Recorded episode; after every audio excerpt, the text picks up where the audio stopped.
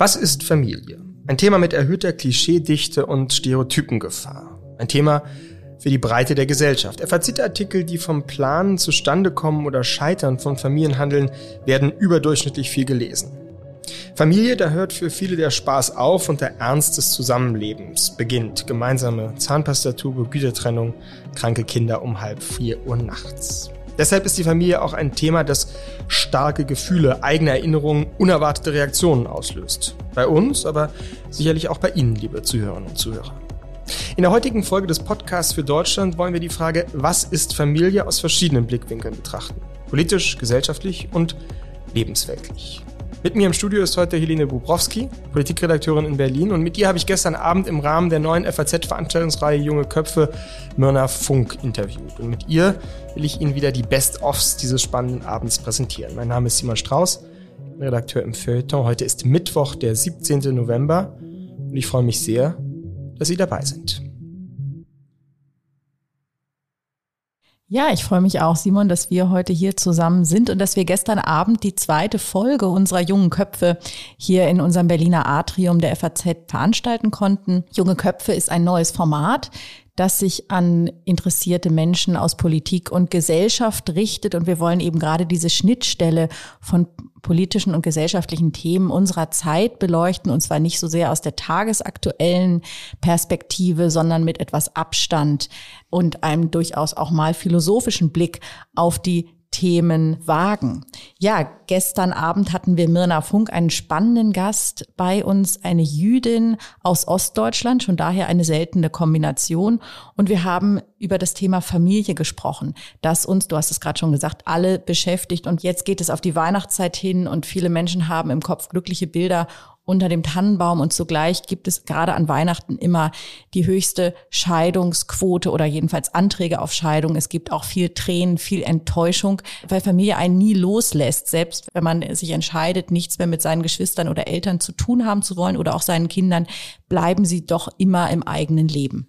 Interessant ist übrigens auch, dass Familie ja immer auch ein politisches Thema ist. Die politischen Rahmenbedingungen für Familie, die rechtlichen Rahmenbedingungen werden auch jetzt gerade wieder diskutiert, wo die neue Ampelregierung dabei ist, sich zu formen. Und da gibt es zum Beispiel einen interessanten Punkt, nämlich, dass sogenannte Verantwortungsgemeinschaften künftig auch zugelassen werden oder rechtlich geregelt werden sollen, so dass etwa auch eine WG zum Beispiel zwischen zwei älteren Leuten, aber auch durchaus zwischen Studenten sich anerkennen lassen kann und mit gegenseitigen Rechten und Pflichten ausgestattet wird und was natürlich auch eine Art von Familie ist. Wir haben auch gesprochen über die Frage, was bedeuten eigentlich Kinder, was bedeutet es für Menschen, keine Kinder zu haben, wie viel Druck wird eigentlich auf die Kinder ausgeübt, weil wir heute so wahnsinnig perfektionistisch sind. Und natürlich ist auch die Frage, was ist eigentlich Elternschaft? was ist mit Leihmutterschaft, äh, wie, welche Rolle spielt biologische Elternschaft und wie liberal sollte man da eigentlich sein? Und da ging es auch gestern Abend durchaus kontrovers zu. Aber fangen wir vielleicht vorne an, nämlich bei der Frage, wer ist eigentlich Mirna Funk? Ja, du hast es ja schon sehr gut gesagt. Das Interessante dabei ist eben die, das Durchkreuzen, biografische Durchkreuzen eigentlich einerseits 1981 in Ostberlin geboren, als Urenkelin des äh, berühmten DDR-Schriftstellers Stefan Hermelin, aber andererseits dann eben väterlicherseits äh, auch eine jüdische Identität. Sie ist Vaterjüdin, ein Begriff, der gerade in den letzten Monaten ja sehr in der Debatte war. Die Frage, wie wird eigentlich das Jüdischsein definiert? Normalerweise würde man ja denken, dass das nur über die Mutter übertragen wird, aber da hat ähm, Myrna Funk eben auch eine ganz eigene äh, Position dazu, über der wir gestern auch gesprochen haben. Sie ist Schriftstellerin, Drehbuchautorin und Journalistin, hat zwei Bücher geschrieben, Winternähe, der erste Roman 2015 und der zweite Roman Zwischen du und ich, der in diesem Jahr erschienen ist. Und genau unser Thema, nämlich das der Familie, Familie, des Herausfindens von den Prägungen eigentlich in den Familien äh, zum verhandelt. Und sie ist eben, das sagt sie auch immer wieder und hat sie auch gestern betont, alleinerziehende Mutter einer Tochter, lebt hier in Berlin und in Tel Aviv und hatte, wenn man so will, eigentlich die unterschiedlichen Schattierungen dessen, was heute Familie bedeutet, irgendwie in sich inkorporiert. Und ähm, wir kamen dann relativ schnell zu den kontroversen Themen, du hast sie schon angedeutet, aber vielleicht hören wir am Anfang rein in den ähm, Moment, wo Sie dieses Thema jüdisches Familienleben und warum die Bedeutung für Sie so hoch einzuschätzen ist, sich zu beschäftigen mit der eigenen Familiengeschichte, warum das äh, so zentral ist. Ich glaube, man muss halt verstehen, da, wo ich heute bin, der, der ich bin, warum mein Leben so ist, wie mein Leben heute ist. Also die Shoah hat sozusagen dieses Leben, was ich heute führe, ja auch beeinflusst. Und zwar auf, ja, auf dramatische Art und Weise. Das meine ich jetzt gar nicht so uh, schwer oder so, aber ich glaube, es ist wichtig zu verstehen, dass für ähm, so gut wie alle europäischen Juden, die nach der Shoah geboren sind, die Shoah selbstverständlich ihre eigene Biografie zutiefst beeinflusst hat. Und auf nicht-jüdischer Seite gibt es sozusagen nicht diesen großen Bruch mhm. in der eigenen Biografie. Ja, okay, da ist vielleicht irgendein Uropa hat ein Bein verloren in Russland und war in Kriegsgefangenschaft. Auch nicht nice, so keine Frage. Aber das ist schon auch noch mal ein bisschen was anderes, als, als die Hälfte der Familie zu verlieren, alle Besitztümer und irgendwie über Jahre versteckt worden zu sein. Ja, und ich glaube, das Problem ist sozusagen, dass diese fehlende Auseinandersetzung auf nicht-jüdischer Seite mit der eigenen Familiengeschichte, glaube ich, oftmals dazu führt, dass es so ein äh, fehlenden Zugang gibt zu einem Verständnis dafür, dass wir geschichtliche Wesen sind. Das heißt, dass wir nicht einfach so auf diese Welt geworfen wurden, ohne irgendeinen Hintergrund und ohne irgendetwas, was davor war. Und das, dieses Verständnis dafür, dass ich, dass Geschichte nicht abgeschlossen ist, wie weiß ich nicht, also so wie im Benjaminschen Sinne, ne, sondern dass sie sozusagen auch ein Teil von der Gegenwart ist und gleichzeitig sozusagen auch in die Zukunft führt. Dieses Verständnis gewinnt man insbesondere, wenn man, ein, wenn man sich selbst als Kontinuität begreift. dass Geschichte nicht aufhört, äh, dass sie sich selbst als Kontinuität erfährt. Das ist, glaube ich, ein entscheidender Impuls im, im Denken von, von Mirna Funk. Und das hat natürlich stark zu tun mit der übertragenen Erfahrung des Holocaust, dieser, dieses äh, Urtraumas, wenn man so will, das sich fortträgt in den, in den Familien. Sie hat in einem anderen Zusammenhang mal davon gesprochen, dass ihr Verlobter, also der Vater ihrer Tochter, immer zu ihr gesagt hätte, du wärst mit mir in die Gaskammer gewandert, also bist du Jüdin, basta. Ja, also diese existenzialistische Deutung der Familie, die natürlich im jüdischen Bewusstsein ganz, ganz stark verankert ist. Und das hat man gestern auch gespürt. Nicht an einer bestimmten Stelle hat sie mal so etwas flapsig gesagt, alles, was nicht Konzentration Konzentrationslager ist, ist für mich kein Widerstand. Das ist nicht von Bedeutung, ja, ist Pillepalle. Das fand ich schon eindrucksvoll und gleichzeitig natürlich auch, da hört dann jede Diskussion eigentlich auf, könnte man sagen. Genau, sie hat im, im Prinzip äh, jegliche Beschwer von jungen Frauen heute, die sagen, sie werden diskriminiert, die sagen, an ihnen bleibt die ganze Arbeit zu Hause hängen oder sie haben MeToo-Erlebnisse und vieles andere, hat sie eigentlich als Grunde Pillepalle abgetan, indem sie das kontrastiert hat mit der Holocaust-Erfahrung.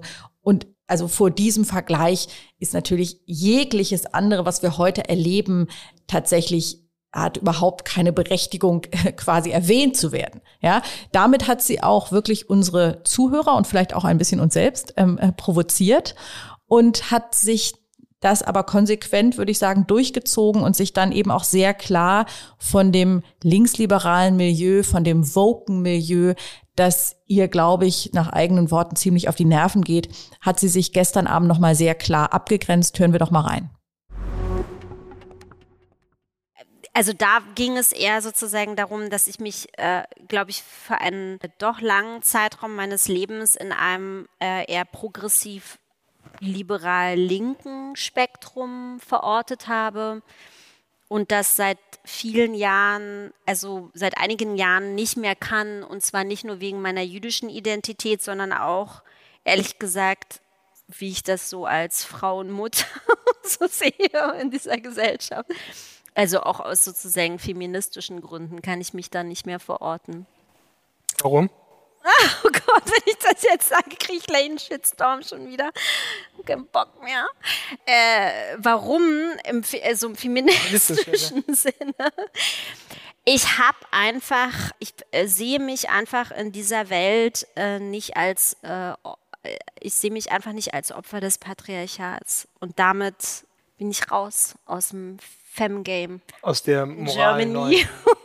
so, äh, das ist, das war's quasi. Aber jetzt hast du gerade Interessantes gesagt. Als Frau und Mutter siehst du dich in sozusagen feministischen Diskursen ansässig und nicht mehr mit den neuen ähm, Morallinken oder, oder ähm, Gender. -Inf äh, nee, da bin ich auch genau. nicht zu Hause. Also, ich, nicht, nur als, also ich, nicht nur als Jüdin kann ich da nicht sein, ja, äh, aufgrund dieser die antizionistischen, mhm. sondern ich kann da auch nicht als Frau und Mutter sein, weil ich sozusagen, ich äh, glaube einfach an Freiheit.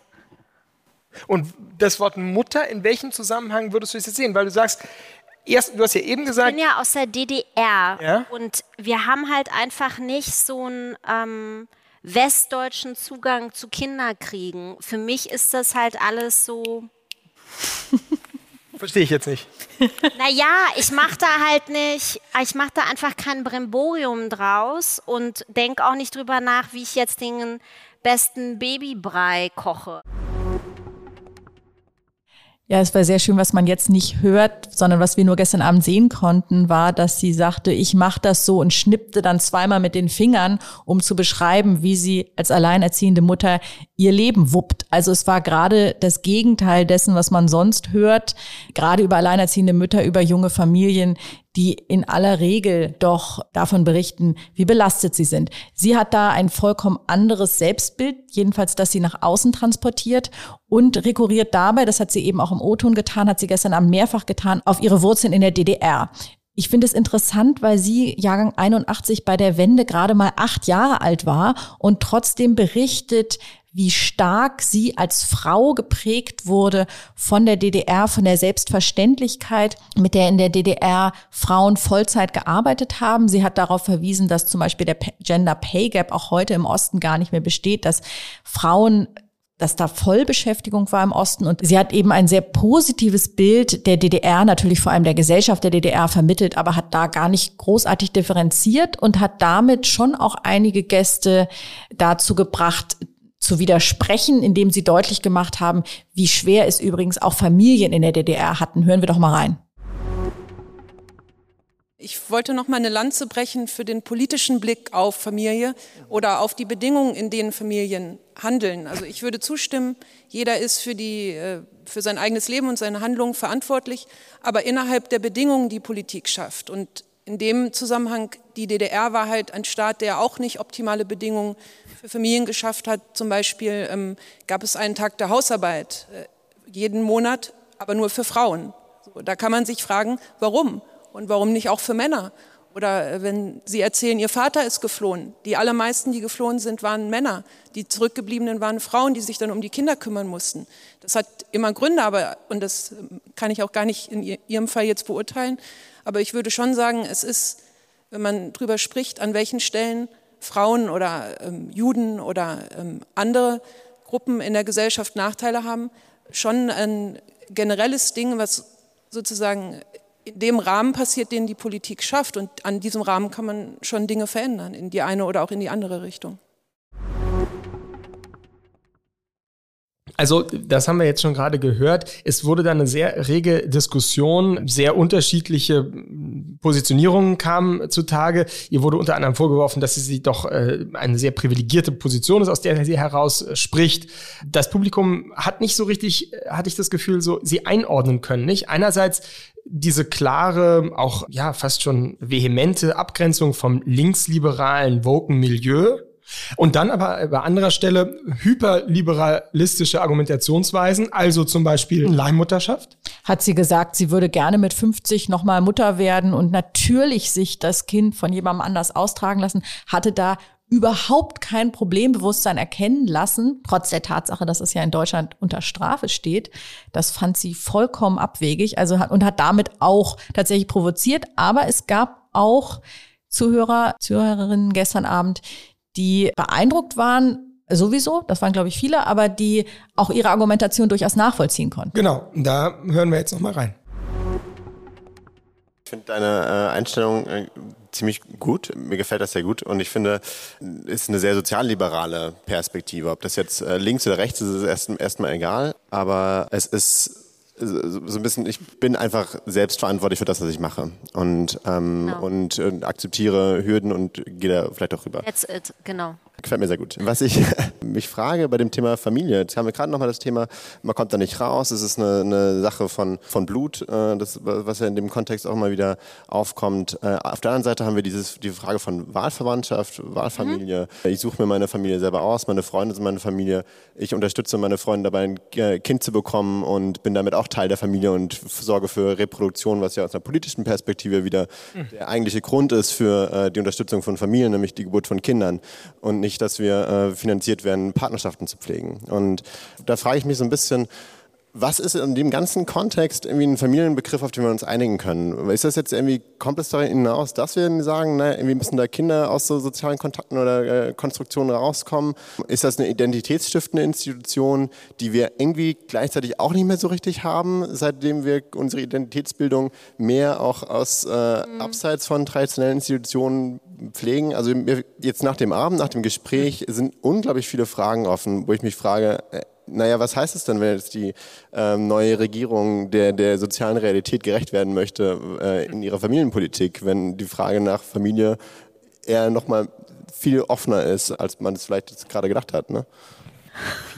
In Ordnung, wenn wir jede Form von Familie akzeptieren und meinetwegen auch Leihmutterschaft.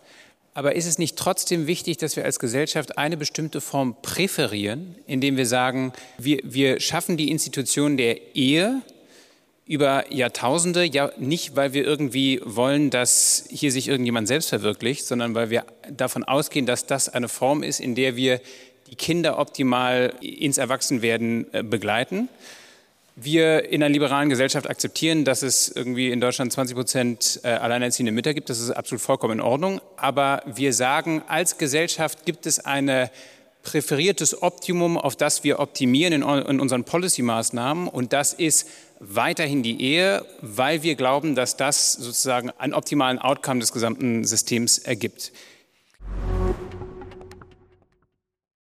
Ja, da war dann kurzzeitig schon auch eine klare Opposition spürbar, weil mit diesem Bild, dem vielleicht man als konservatives Familienbild bezeichnen würde, dann wollte sich Myrna Funk natürlich dann auch nicht abfinden. Ich hatte das Gefühl, und das war ganz interessant, dass die Frage, wie politisch ist eigentlich die Diskussion um Familie, unterschiedlich gewertet wurde. Es gab eine Fraktion, die das rein als private, gesellschaftliche Sache angesehen hat, ja. Und dann aber eben doch auch die Frage nach den Bedingungen, die der Staat eigentlich schafft für ein bestimmtes Familienbild, nicht? Also Stichwort Kindergeld, Stichwort die Bevorzugung der Ehe nach wie vor. Also, dass, dass unser Staat in Deutschland schon sehr viel vorgibt, was dann das Familienleben angeht. Wie, wie würdest du das eigentlich beschreiben? Ist da gerade was im Umbruch in unserer politischen Kultur? Du hast, glaube ich, gestern auch auf Robert Habeck verwiesen, der eine ganz bestimmte Ansage gemacht hat, was sich jetzt ändern soll in der Familienpolitik? Naja, ja, er hat gesagt, in der Gesellschaftspolitik mit Blick auf die künftige Ampelregierung, hat er gesagt, die müsse jetzt Aufschluss finden zur Realität. Also die bestehenden Realitäten nicht nur anerkennen, sondern auch ihnen eine rechtliche Regelung geben. Das haben wir natürlich in anderen Bereichen der Familienpolitik. Gibt es das schon, zum Beispiel die Ehe für alle, die Möglichkeit der Adoption von äh, homosexuellen Paaren, jedenfalls der Stiefkindadoption und, und andere Formen. Jetzt sind die, insbesondere natürlich die FDP und die Grünen der Meinung, das reicht noch nicht, sondern man müsse da noch weitergehen, noch neue Lebensformen. Ich habe vorhin über dieses Beispiel der Verantwortungsgesellschaft gesprochen. Und das ist natürlich in der Tat, hat man da einen ganz, würde ich sagen, einen ganz klassischen Konflikt zwischen progressiven Parteien und konservativen Parteien, die eben, ja, die Kernfamilie als Keimzelle der Gesellschaft schützen und fördern wollen, die sagen, das ist das Umfeld, aus dem Kinder hervorgehen und gerade deshalb sei es so wichtig. Also das hat sich auch gestern Abend nochmal wieder gespiegelt, dieser Konflikt. Und was auch deutlich wurde, ist, welche Anspruchshaltung Menschen heute haben an den Staat, was er alles tun soll. Also die Frage etwa kam auf, was wäre los in Deutschland, würde die Regierung auf die Idee kommen, mal vorzuschlagen, etwa das Elterngeld wieder abzuschaffen. Das gibt es noch gar nicht so lang. Man hat sich aber so dran gewöhnt und das ist so eine Selbstverständlichkeit und wir halten es auch, also ich jedenfalls halte das auch für eine vollkommen richtige Sozialleistung. Und trotzdem, äh, wenn man mal in andere europäische Länder schaut, sieht man, es ist nicht so selbstverständlich. Also das spielt da auch eine Rolle, dass natürlich Familie privat ist und trotzdem eben gerade nicht im luftleeren Raum stattfindet, sondern durch allerlei staatliche Regelungen und Leistungen und so weiter überlagert und ummantelt ist. Also der Staat hat eine ganz bestimmte prägende Kraft auch auf das, was in äh, unseren privaten, in unserer privaten Sphäre passiert, wie wir Familie definieren. Und das Thema Kinder, du sprichst es an, ist nach wie vor auch eines, was natürlich vom Staat gefördert wird, in ganz bestimmter Art und Weise. Und das ist, äh, führt uns jetzt noch vielleicht abschließend zu einem interessanten Moment auch unserer Debatte gestern. Die Frage nämlich, was bedeuten Kinder eigentlich und was passiert mit Paaren, die keine Kinder haben? Wir hatten vor kurzer Zeit auch in der Frankfurter Allgemeinen Sonntagszeitung einen Schwerpunkt zu diesem Thema. Kinderlose Paare oder Paare, die sich nach Kindern sehen, sie nicht bekommen können. Dieser unausgesprochene Druck, Druck, den es natürlich schon gibt in Oder auch ausgesprochene Oder Druck. Auch Man kann auch fast sagen, dieser Machbarkeitswahn, und das meine ich jetzt nicht diffamierend, äh, das ist natürlich ein absolut verständlicher, ganz existenzieller Wunsch, Kinder zu bekommen, aber durch die medizinischen und technischen Möglichkeiten entsteht natürlich auch eine Erwartungshaltung. Also dieses Gefühl, man findet sich mit Kinderlosigkeit ab, was es vor 30, 40 Jahren geben musste, weil es einfach keine andere Möglichkeit gab. Das ist gewichen einer Haltung, wenn ich nur genug Geld habe, um all diese Behandlungen zu bezahlen, dann wird das irgendwann auch klappen. Und das Traurige ist natürlich, dass es nicht immer klappt. Ein großes Drama. Und das führt natürlich zur Frage, was sind eigentlich Kinder? Sind Kinder dienen Kinder am Ende der Selbstverwirklichung der Eltern. Das ist durchaus, äh, denke ich, eine Gefahr, auch die Kinder zu überlasten, ihnen also ein, Rucksack umzuhängen, wenn sie gerade auf die Welt kommen, mit Erwartungshaltung der Eltern. Und da hatten wir einen interessanten O-Ton aus dem Publikum. Hören wir da noch mal rein. Und in dem Moment, wo man Elternschaft sozusagen zu einem Programm macht, dann fängt es an, schwierig zu werden. Und ich glaube, das ist das, was heute eben auch viele junge Familien überfordert, weil es geht ja nicht nur um die Frage, kann man den Babybrei so oder so machen, sondern es muss alles vom Besten sein. Also es muss sozusagen die Mercedes-Erziehung fürs Kind sein. Und das ist, glaube ich, das Problem ganz stark jetzt in modernen Familien. Also dass diese dieses Ich bin Mutter oder ich bin Vater und ähm, die Kinder sind so werden so zum Projekt. Aber genau, ist das dann eine Form der Selbstverwirklichung der Eltern sozusagen durch die Kinder? Das ist es vielleicht, aber es ist natürlich vor allen Dingen auch ein unglaublicher Anspruch an sich selber. Also man darf keine Fehler machen. Ich glaube, dass ähm, in der DDR natürlich die Situation für viele Frauen auch anders war, weil sie mussten ganz früh die Kinder in, die, in den Kindergarten bringen und haben die Hausarbeit machen müssen und gearbeitet. Da blieb schlichtweg keine Zeit sich viele Fragen zu stellen. Und bei, im Westen ist es natürlich durch 68 und die Vorstellung, Kindererziehung wird zum emanzipatorischen Projekt erklärt. Mhm. Und dann macht man eben einen oder versucht, seine Kinder so zu erziehen, dass man keine Fehler macht. Und dann muss man grundsätzlich scheitern in jeder Familie. Die Familie, das ist ein weites Feld, das wurde gestern Abend klar. Die gesellschaftlichen äh, Konnotationen der Familie, die politischen Konnotationen, aber auch eben die ganz persönlichen. Das ist ein Thema, wo es auch schnell sehr persönlich wird, wo es auch äh, schnell ums Ganze geht. Kinder, ja, nein, soll man alles äh, tun, was möglich ist. So ein bisschen war das die Haltung von Mirna, ja, hatte man das Gefühl, Leihmutterschaft, Social Freezing, also alles bejahen, was den äh, Kinderwunsch eigentlich ins Unendliche verlängert gleichzeitig eben diese hochinteressante äh, Doppelung jüdische Konnotation der Familie, ostdeutsche Konnotation der Familie. Also für mich war das eine, ein, ein sehr lehrreicher, ein sehr diskussionsfreudiger Abend, wo man einfach mit vielen Anregungen und Inspirationen rausgegangen ist. Nicht immer alles ganz genau vielleicht nachvollziehen konnte in den Meinungen, die geäußert wurden, aber darum geht's ja bei unserem Konzept äh, und unseren jungen Köpfen auch nicht, dass wir einer Meinung sind, sondern dass es diskutiert wird. Genau, und wir hatten übrigens auch ein wieder sehr diskussionsfreudiges Publikum, was sehr schön war. Toll, dass das